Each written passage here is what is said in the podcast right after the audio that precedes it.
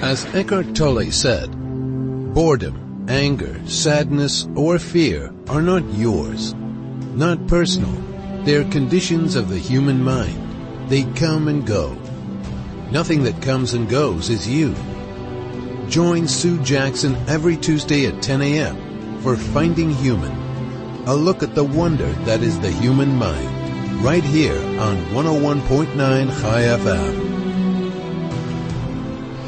Hello, this is Sue Jackson on Finding Human, and my guest today is Janet Goldblatt. Janet was last on my show in September last year. Do you know that, Janet? Can you believe it? Almost a year Can't. ago. so it's so good to have you back.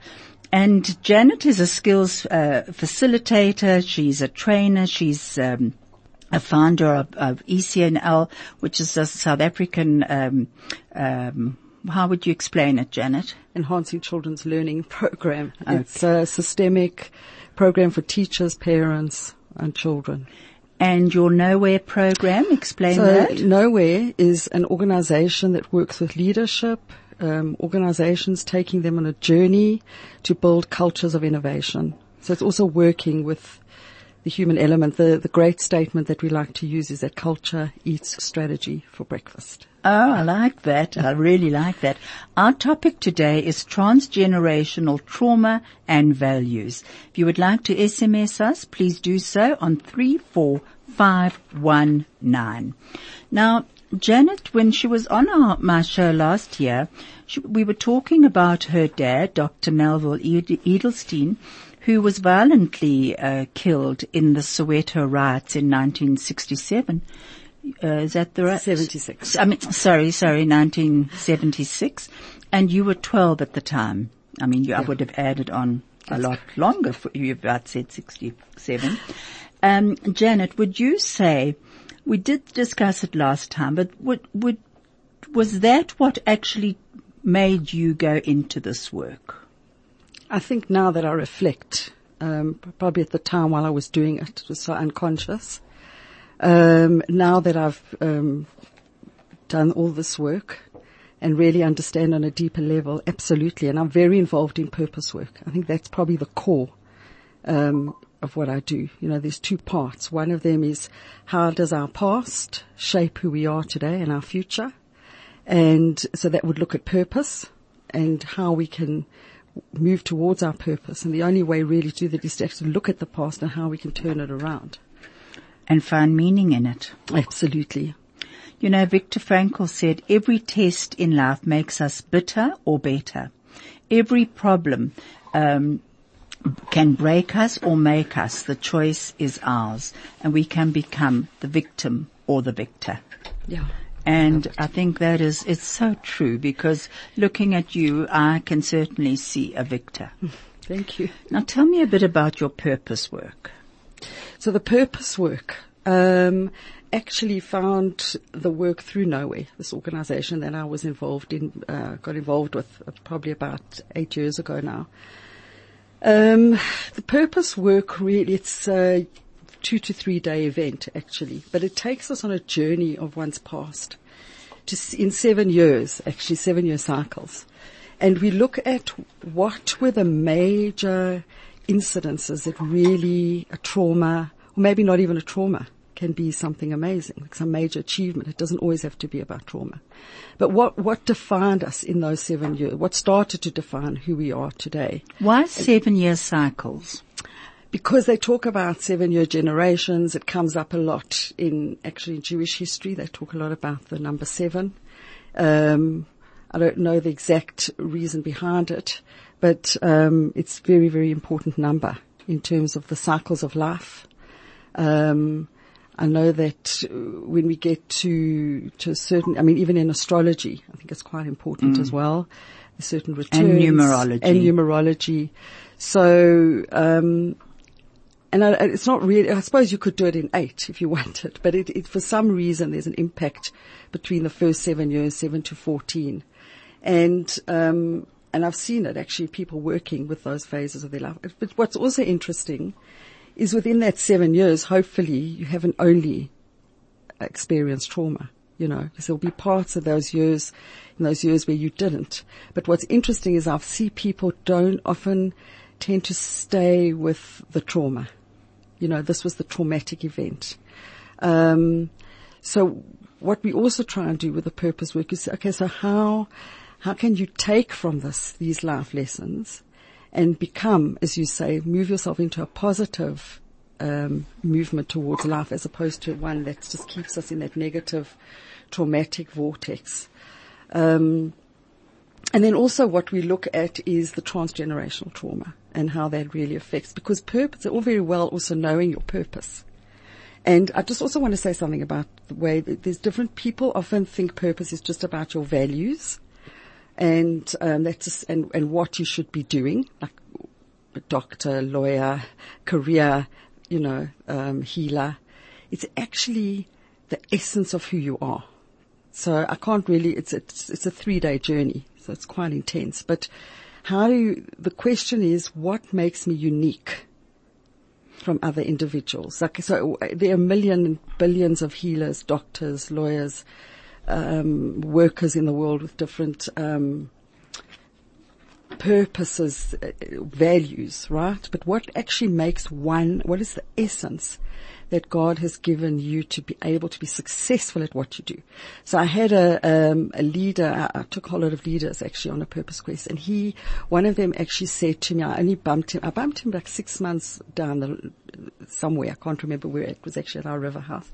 I bumped him and he said to me, it changed his life and the life of his business. So there's something about how you move differently into life when you understand your uniqueness. So I'm really excited about doing this with young leaders, um, young entrepreneurs moving into, for the first time, into that world. Into a leadership role. Yeah. And I think that's something that we're actually going to have to discuss because I think it's a very big thing today that there is this disconnect between people. And a lot of it I think is because we're on our cell phones and our, iPads and goodness knows what else. And, you know, um, if you talk to the millennials, they'll say that actually they communicate far more through their, um, techno- technological techniques than they do verbally. And, you know, I think leaders today need to understand that they need to connect and it's sometimes the connection is through eye contact even, you know, yeah looking into someone. You once said to me once before that your work is a heart to heart work. Mm. And I, I found my work and is also heart to heart, but also soul to soul. And I think that's where the transgenerational comes mm. in. Yeah. We're just going to break for an advert. From talk to music, from Johannesburg to Israel, from sport to business, this is 101.9 Chai FM. Hello, this is Sue Jackson on Finding Human. My guest today is Janet Goldblatt and we are discussing transgenerational uh, trauma and values. Okay, Janet, you know, Viktor Frankl also said, a human being is a deciding being. So, you know, we talk about the generational, how the transmission of values and trauma from generation to generation. But somewhere along the line, we can decide what we're going to do with what has actually happened in the past. Do yeah. you agree? Yes and no. I mean, I do ultimately, but there's a process. So just also building on what you said earlier about tech, people that are kind of lost on tech, the millennials, and I think a lot of it is an escape from that trauma. A lot of it is escape from oneself. Mm-hmm. So, because we carry so much trauma from unconsciously from our ancestors, from our parents, their parents, grandparents, etc. And what's most recently now, in the last, I think 20, 30 years, they've started to do a lot of more research on this and um, around the concept of intergenerational transmission of trauma. So a study um, that they um, went through the, uh, they studied the DNA from the Holocaust survivors, and they found variations in the gene associated with depression and anxiety disorders. So imagine if you're a person who's you're not even aware that you're carrying this. You know, it's like addiction. We tend to numb out, mm-hmm. and the numbing out is going onto the tech not having, and the point is that we need to build relationship with the self and God actually before we start to build with others. So however you are and however you move into life and whatever your thoughts and your feelings are completely reflected through you and, you know, others in relationship to you are taking from that. Mm-hmm. So, mm-hmm. and they say transgenerational, by the way, we see life through that of our parents and we take life through them. So you can imagine how difficult that is. So the question obviously people ask is, well, how do you actually stop that process? You know, or how do you deal, how do you work with it? How do you live with this, this DNA within us and the patterns? So, um, various patterns start also come through us. You know, people often come, they often say to me, I can see I'm getting more and more like my mother and I don't want to do, I don't want to be my mother. But the point is that you are your mother. Mm. And, and this, and the other part of the work is really just including that. Because the minute we start to exclude something or a part of us, it keeps coming towards us until we can honor it, include it, bow to it and say, I'll see my mother through her soul, not through her behavior. Mm, that's so true. And I look at my, when I look at my mother behind her is all her trauma that she has just embodied. Mm. So how do I look past her entanglements? That's so true. Yeah. You know that um, I actually uh, read that you know how trauma is carried through through across de- generations, and it said that so so much trauma often is so overwhelming and and and unnameable that it remains almost hidden. But that's how it actually is carried forward because the loved ones, the next generation, are often the ones who cannot actually keep it hidden and they're the ones who actually expose it. Yeah. And I think they're here to actually heal it. Mm-hmm. Mm-hmm. And, um, and that is my hope, of course. And I, I like this, um, Hunter Beaumont was one of my teachers in Germany, and he wrote a book called Towards a Spiritual Psychotherapy. And he describes how feelings of justified resentment against our family can leave us dependent and incomplete. Mm. So just that sentence, you know, just imagine people walking around with this depression and anxiety because this is how it manifests through this, mm-hmm. through mm-hmm. these feelings and this attachment, um, conscious and not, to the um, this transgenerational tra- trauma that our parents, grandparents have have experienced. Um, so what he also says is when we are able to remember our father's essence, we do better our children do better and our Father does better.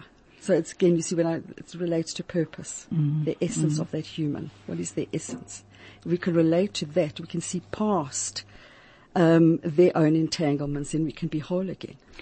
And I should imagine that part of the healing is actually to look beyond the pain and the hurt and to see what was good, uh, as you said, in the person. What was positive?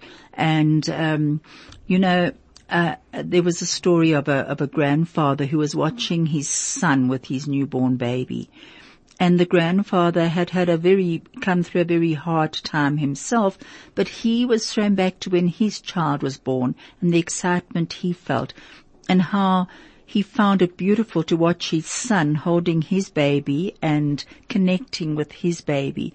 And so it was that there were these three generations who were actually filled with love for one another and, and respect in it. Yeah. Even though the son and the father had had a very hard uh, relationship with each other. But beyond that, they were able to see what connected them. That I love because that's a brilliant example. And we see this in family constellations work. There is only love. Um, that's the truth. So the, the true part, our soul only knows love.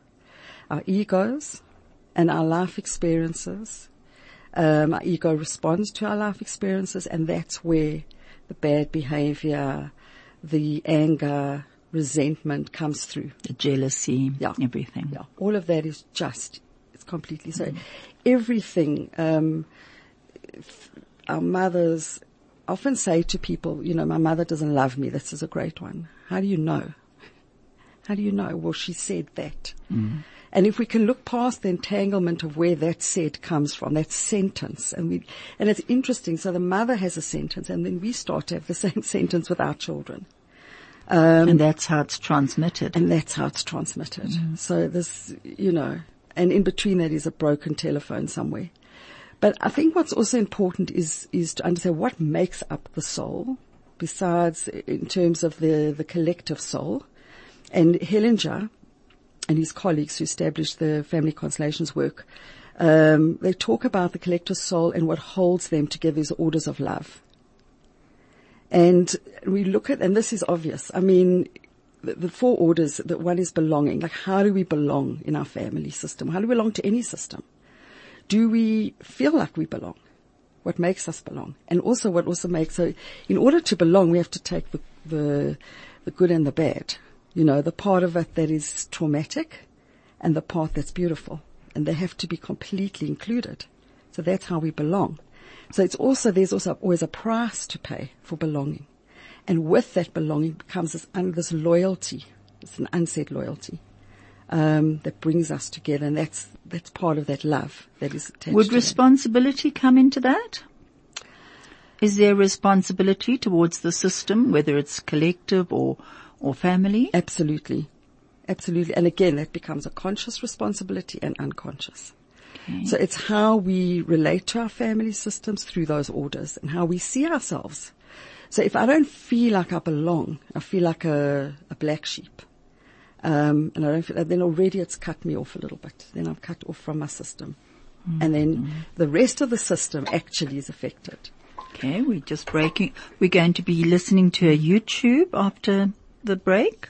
I want you to know right now that anybody who's ever reached a high level, whether it's in art, dancing, singing, sports, business, relationships, or even spirituality has had a major obstacle that they had to overcome.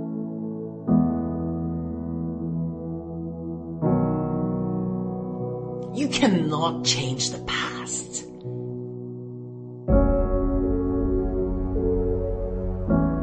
What you can do, however, is give your very best in this moment for a better future.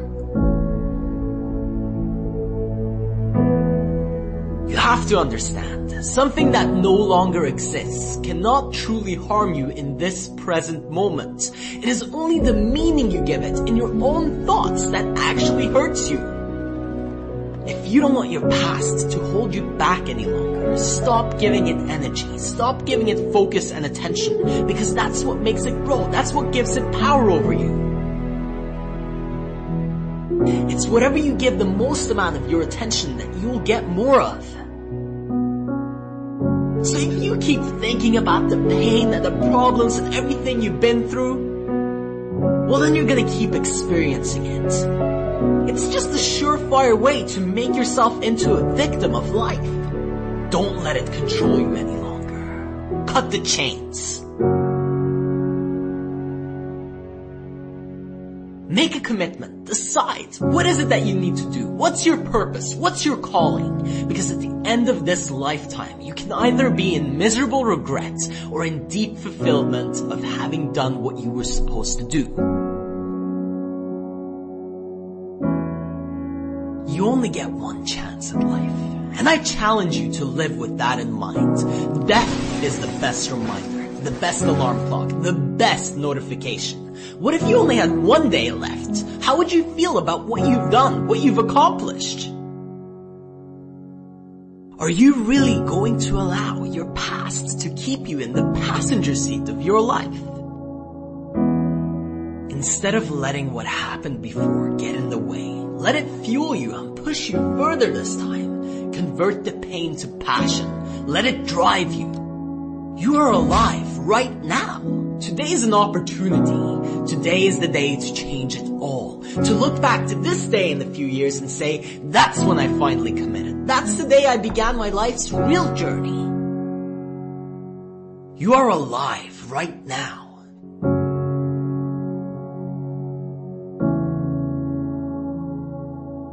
There's no greater shame than not trying. There's no greater shame than not giving it your all.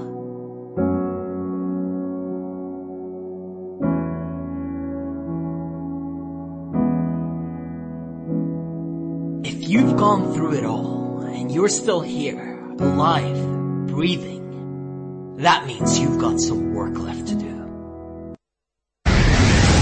The best part of your day. At the heart of your community. All the talk. All the music. All the news. Chai FM. Hello, this is Sue Jackson on Finding Human. My guest today is Janet Goldblatt and we've just been listening to How to Let It Go.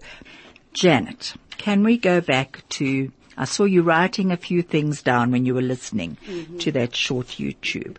What, what were you writing down?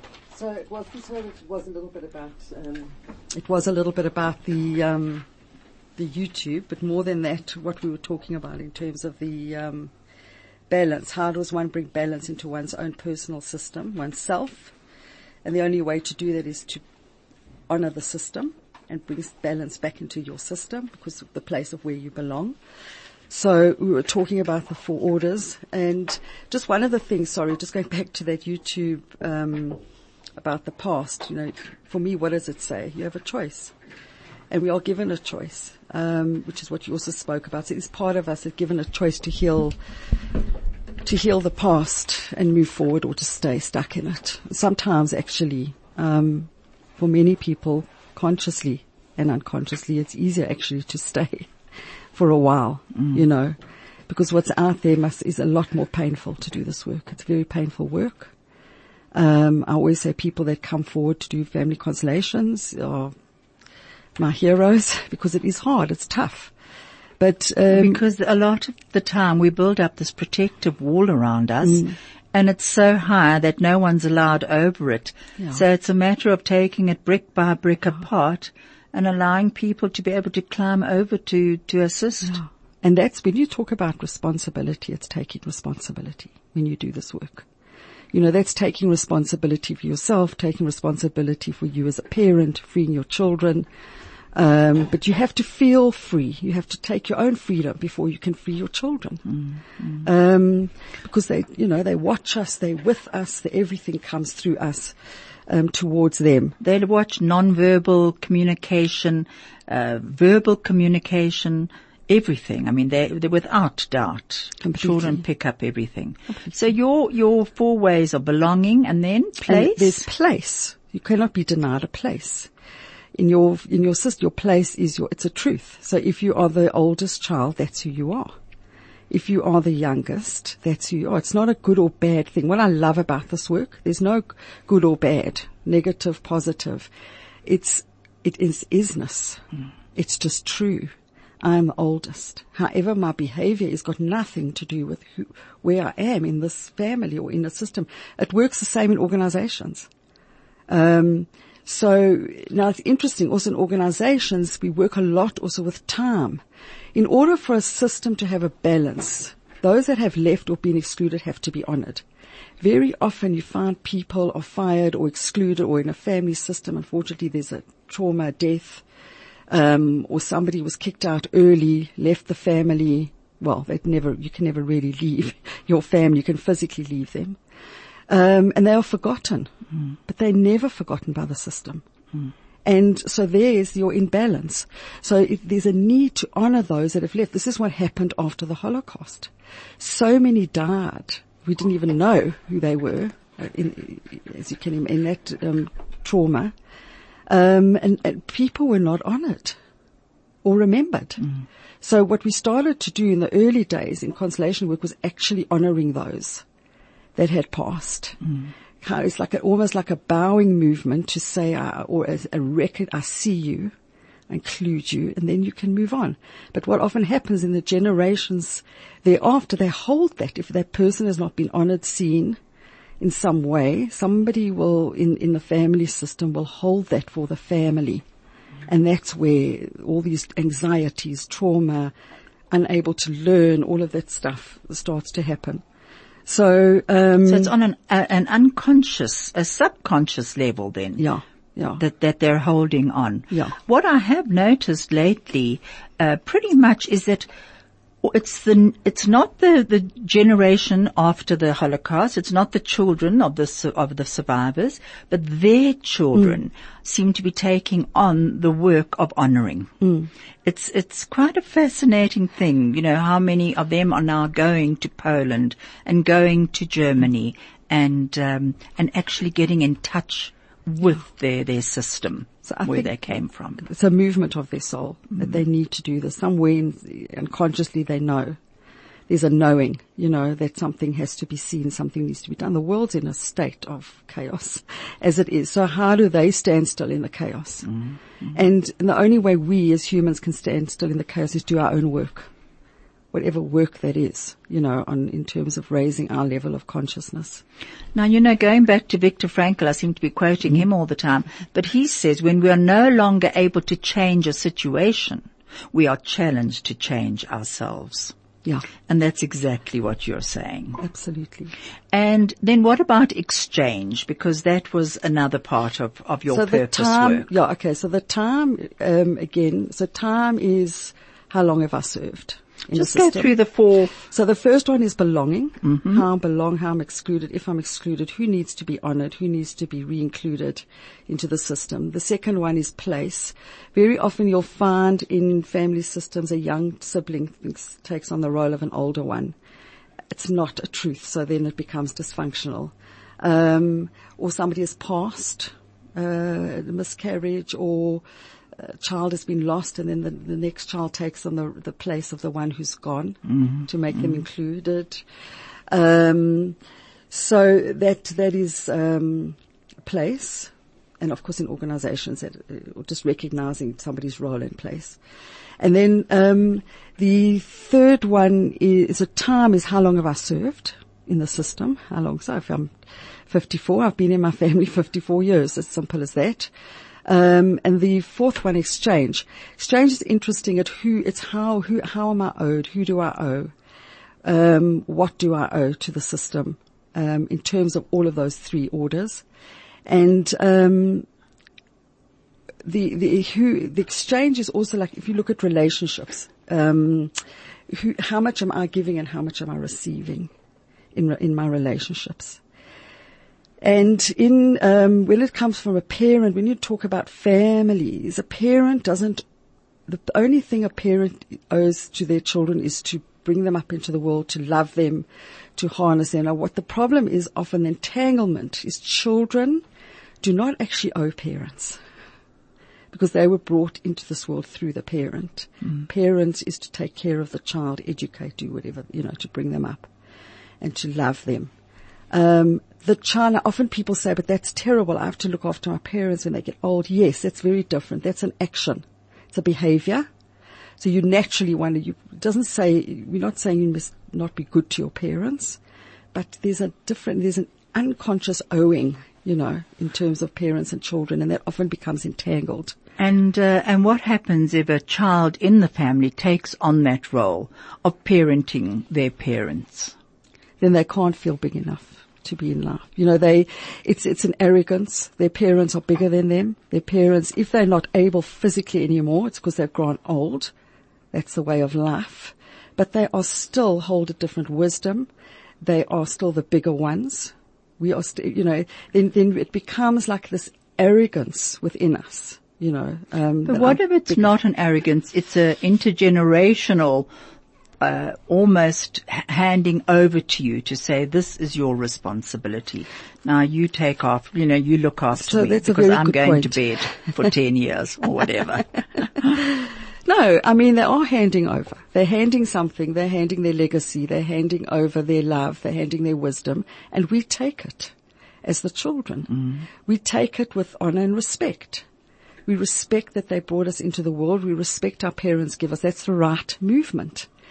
But what we're not, the, the, the wrong movement is, is to look, to, to say, I know more than you. It's like a, I am better, I am bigger than you. You're not. You're still the child you know, I am, I don't know how old I think I'm 54, I don't know, somewhere around there. But uh, my mother is, is, uh, um, in certain ways not able, but so it is my, out of respect and love, I'll still give to her. But there's a lot of wisdom that came through my mother in that 54 years that I need to honor and respect. Mm. And the fact that she gave me the biggest, best thing that any human can give is life. Mm. Mm. So we take that life and the problem is that as humans we focus on behaviors. We focus on the past, how my mother treated me, how, you know, people, this is what my mother said and what she did. And so what Hunter Beaumont is saying is look past the entanglements into their soul. Mm. And if you can connect to their soul, then you can be free. So that's the soul to soul connection. And you know what? I think that is so important because so often we don't connect emotionally with a Yeah. parent, but our souls are Yeah. connected. Whether we like it or not, they are connected Yeah. And a part of us. Absolutely. And I just want to say something very important. I don't have any teachers listening, but in terms of place, I have a perfect example. You know, today, um, a lot of, um, in a lot of school, a lot of children are house, they're running their households. Their parents have passed. We do a lot of work in Soweto and other areas in Northwest. And my partner and I were out at the Northwest a week ago with an amazing teacher who's taken over working for ECL and she's embodied the four orders and she was talking to a, a group of principals, uh, vice head principal, um, deputies and teachers. And, and we see the burden on these teachers of thinking they are the parent of these children. They're not. They're just the teacher. And when she stood in the room and she said to them, you are not their mother, you are not their father, you are only their teacher. Th- There was such um, a relief. I actually watched it on their faces.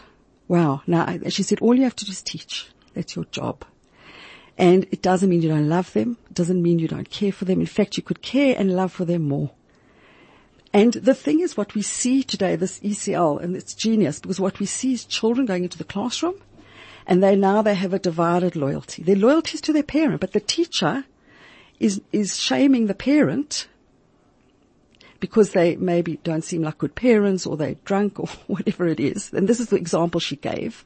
She said, even if they are drunkards, it's still their mother mm-hmm. who gave them life. We have to respect and honor that. And then the child can learn. But very often children are going into a classroom where a, a, a teacher is judgmental or feeling judgment towards a parent, understandably, because, you know, we're all good and bad parents. We all have our moments. But then the child doesn't, can't relax. And can't, they, their loyalties to their parents, naturally. And yet I do believe that you have to also recognize for the children that their parents are inadequate. You know, I think uh, part of uh, this intergenerational problem, uh, transgenerational, is the hidden, what's hidden. So, for instance, if you're looking at a cycle of abuse, and a child comes into the classroom, and there's the cycle of abuse from grandfather to father to brother to to child, and and so it mm. goes on. If that is not recognized, the child feels that they are to blame mm. and they take on mm. the burden of that family, of that cycle of violence. So somewhere along the line, a teacher or someone actually has to recognize that and, um, and actually say, you know, it's not right. What, what you're actually dealing with is, is wrong. That's not true Yeah. parenting. Yeah. Well, it depends, and again, it's like in any relationship, how do we bring something across to a child, especially a child, because they are young and um, impressionable. So it's, again, if we exclude somebody from their system, then that child or grandchild of that person would take on the fate of that person. So we don't want that. So the more we say your mommy's wrong, the more they're going to move, they're going to resist. And th- then they're resisting a part of who they are. So it's more about how can we find the beauty and the, in your mother that you can take and what is the path that you can just leave, uh, that you can see and honor because of their entanglement. Look what happened to mommy and mommy's mommy and so she, she didn't have tools to work with it. So what we can do is work with you, mm, you mm. know, and let's find your genius. Let's see what, what, what, what is your passion? What do you love doing? Who are you mm. as an individual? And what can you take from mom and dad that is beautiful? So you're looking at the person's uniqueness, the uniqueness of the person. Yeah. You know, Janet, just going back for a moment to how trauma is carried through generations, I read an article about um, the uh, 7-Eleven, and it said that um, there was uh, Morris DeWitt was a sidewalk Santa on Fifth Avenue, and he noticed a marked change in behavior the holiday season following 9-11. Why? Because the parents would not let the hands of their children go. So the kids uh, sense that it's like uh, it's almost they they sense the fear and it's like water seeping down. They said the kids can feel it. There's an, an anxiety, but the kids can't make the connection. We're breaking for an advert. The concept of anger, I think we have to uh, think about the phases of anger. There are three phases of anger. One is somebody provokes me. I feel angry. Okay? I don't have any control over that. Right? Then there's the phase of anger of how do I react to it? Right? Do I walk away? Do I respond? Do I punch the guy in the face? Do I call him with some nasty name? That's my reaction to anger. And then the other thing is, okay, I didn't have any choice to being feeling angry when I was provoked. How long am I going to hold on to that anger? An hour? A day? 22 years? Right? So in order to keep things straight, I give these three phases three different names. The feeling of anger, I call anger. The reaction to anger, I call rage. And the hanging on to the anger is called resentment. Right? And then if you clarify it, I say, okay, I can do nothing about my feeling of anger other than perhaps take some things in perspective. Right? One of my father's teachings that helped me a great deal was that when somebody did something to my father which should have uh, provoked anger, my father would say, you know, what he did was so foolish. If he only knew how foolish it was what he did, uh, uh, he wouldn't have done it. So, you know, I feel sorry for that person for being such a fool. But if you feel sorry for a person, how can you be angry at him? You know, I feel pity for him. Pity and anger doesn't go together. Uh, but nevertheless, I can't control how I feel when provoked, but I certainly can control what my reaction is going to be. And finally, how long do I hang on to the resentments? My greatest lesson came from Alcoholics Anonymous, where somebody said, harboring a resentment is allowing someone who you don't like to live inside your head without paying any rent. And I'm not that kind of a guy. I'm not a nice guy like that to let somebody else pay. So, uh, AA helped me get rid of resentments. Uh, reacting to anger took me a while, right? To uh, be able to control my rage. And then I had to realize that you know, this is part of my being human. Animals react with rage when, when provoked. Right? I, as a human being, am supposed to be above that. I'm an orphan Homo sapiens. So I learned how to control my anger. So uh, I think those are, if a person keeps those things in mind, right? And there's some people who feel guilty for feeling angry, right? Especially at a parent. Right? You don't have a choice, right? The feeling of anger is nothing to yourself. And if you don't have a choice, there's no reason to feel guilty about it. How you react? Now, my uh, uh, suggestion is keep an anger journal, right? Here's what happened today, right? Somebody did this, is that, and here's what how I did, right? Then at night, you see, at the time that I'm provoked, my thinking isn't clear because I'm under pressure to, to respond. But at night, when I look over what happened during the daytime, and I say, did I handle that in the best way possible? Could I have done something better? And that becomes a lesson for the next time. Right? So I think keeping a journal about anger and how we respond to it is an excellent way of learning because ultimately, if I am enraged, it doesn't hurt the other person as much as it. Stay relevant and up to date. Keep informed. This is 101.9 Chai FM. Hello, this is Sue Jackson on Finding Human. I'm with Janet Goldblatt, and if you'd like to SMS us, please do so on 34519. Just before that, there was Rabbi Twersky on anger. Uh, he's just amazing. I'm going to pick that up in a minute, but I just wanted to finish the story that I was telling you about the Santa Claus after 9-11. Apparently, uh, in the, the, the behavior of the parents really changed when they were shopping or walking down. They were holding onto their children's hands very, very tightly. And the children sensed that there was this huge anxiety and anger. And they just couldn't make the connection. They were being told on one hand, here's Santa, love him. But unconsciously and physically mm-hmm. from their parents, they were getting the message, here's Santa, fear him. I'm actually angry with him. And so the unnamed trauma of 9-11 was communicated literally to the next generation with a mm. squeeze of a hand. Absolutely. Makes absolute sense. And that, it's as easy as that to transfer a feeling of anxiety or towards another people or another person just by a gesture sometimes. Yeah, and I know that they have done studies in in women who actually witnessed 9/11 in terms of uh, looking through at their DNA, and um, that they became a lot, well, obviously, and their children more anxious, Mm-hmm. as it's exactly what you're saying, mm-hmm. and fearful. Which is understandable because again, we take life through our parents. So if my mother's anxious, I mean, I'm quite anxious. I see it in my, in my children. But the, the, when, when, like Twersky, I loved what he was saying. It's also about awareness. Everything is, I'm aware, like he's saying, I'm aware I have this. And then I have worked out ways to work mm-hmm. with it. And that's what we need to do in this generation. We can't go back and stop, um, what has happened. We can't undo anything. So how do we now work with what is? And um, so my mother was this, or my mother, you know, or my father, or my brother, you know, um, can't go back and relive um, that situation, but I can work with it now and heal it.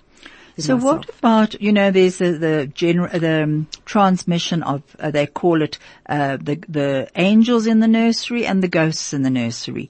So the angels of the nursery uh, are the benevolent, uh, uh, parents or guardians, whoever are looking after the children, and they are bringing that love and security in. And then the ghosts of the the uh, nursery are often parents' fears, their past uh, um, fears, their traumas.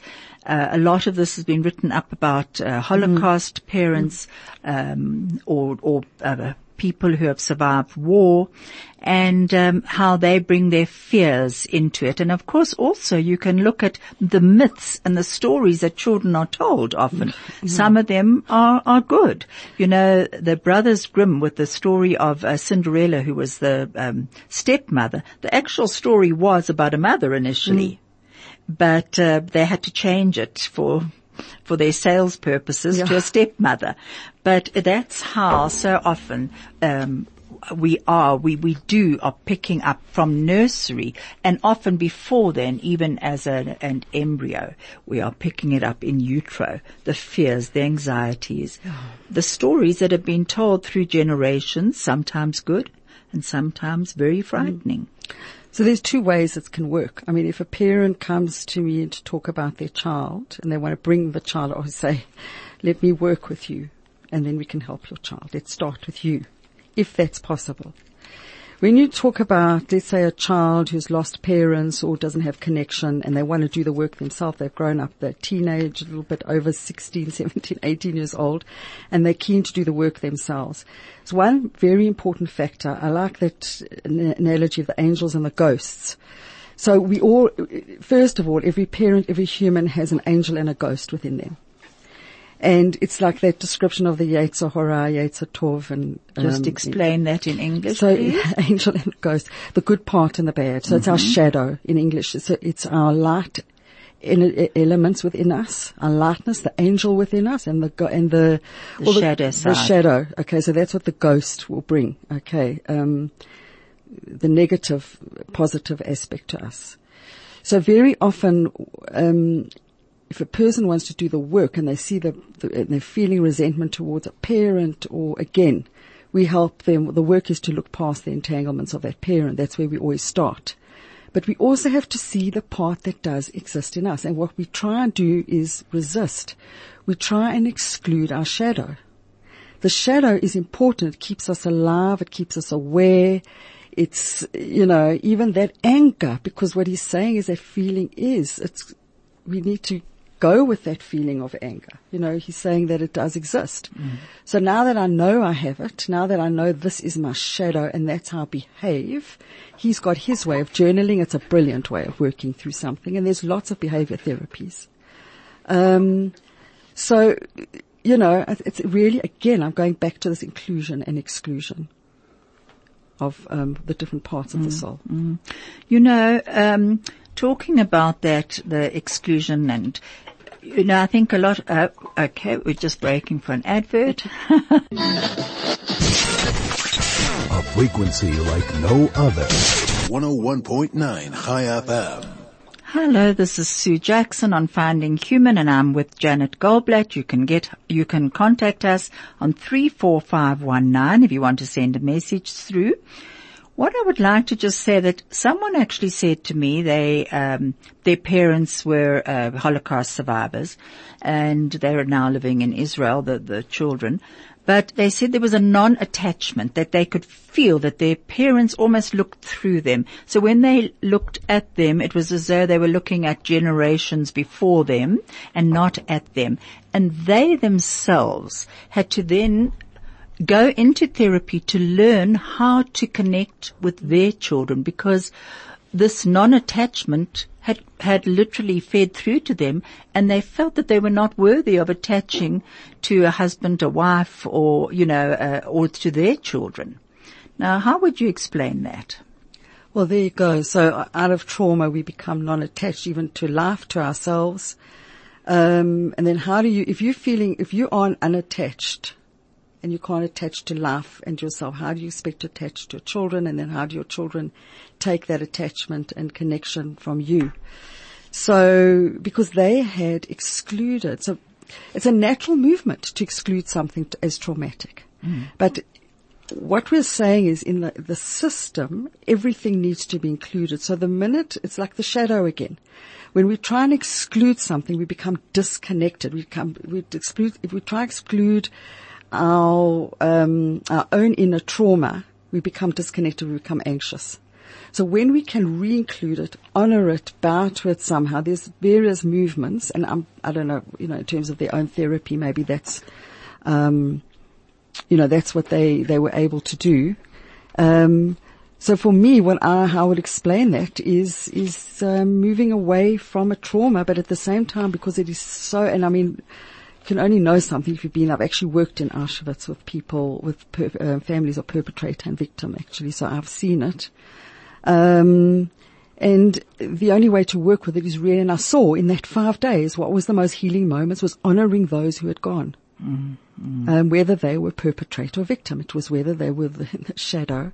You know, again, it's, uh, we, we, we tend to move, we need to embrace our shadow to move towards our purpose. And- So it's almost that we've got to take responsibility for our destiny, for what was and how we move forward. Yeah.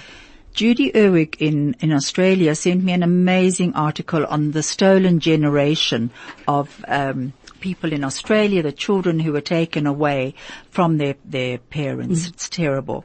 And we're going to actually honor all those children who are refugee children today who have been taken away from their parents by a song that's going to be played now by one of the stolen children.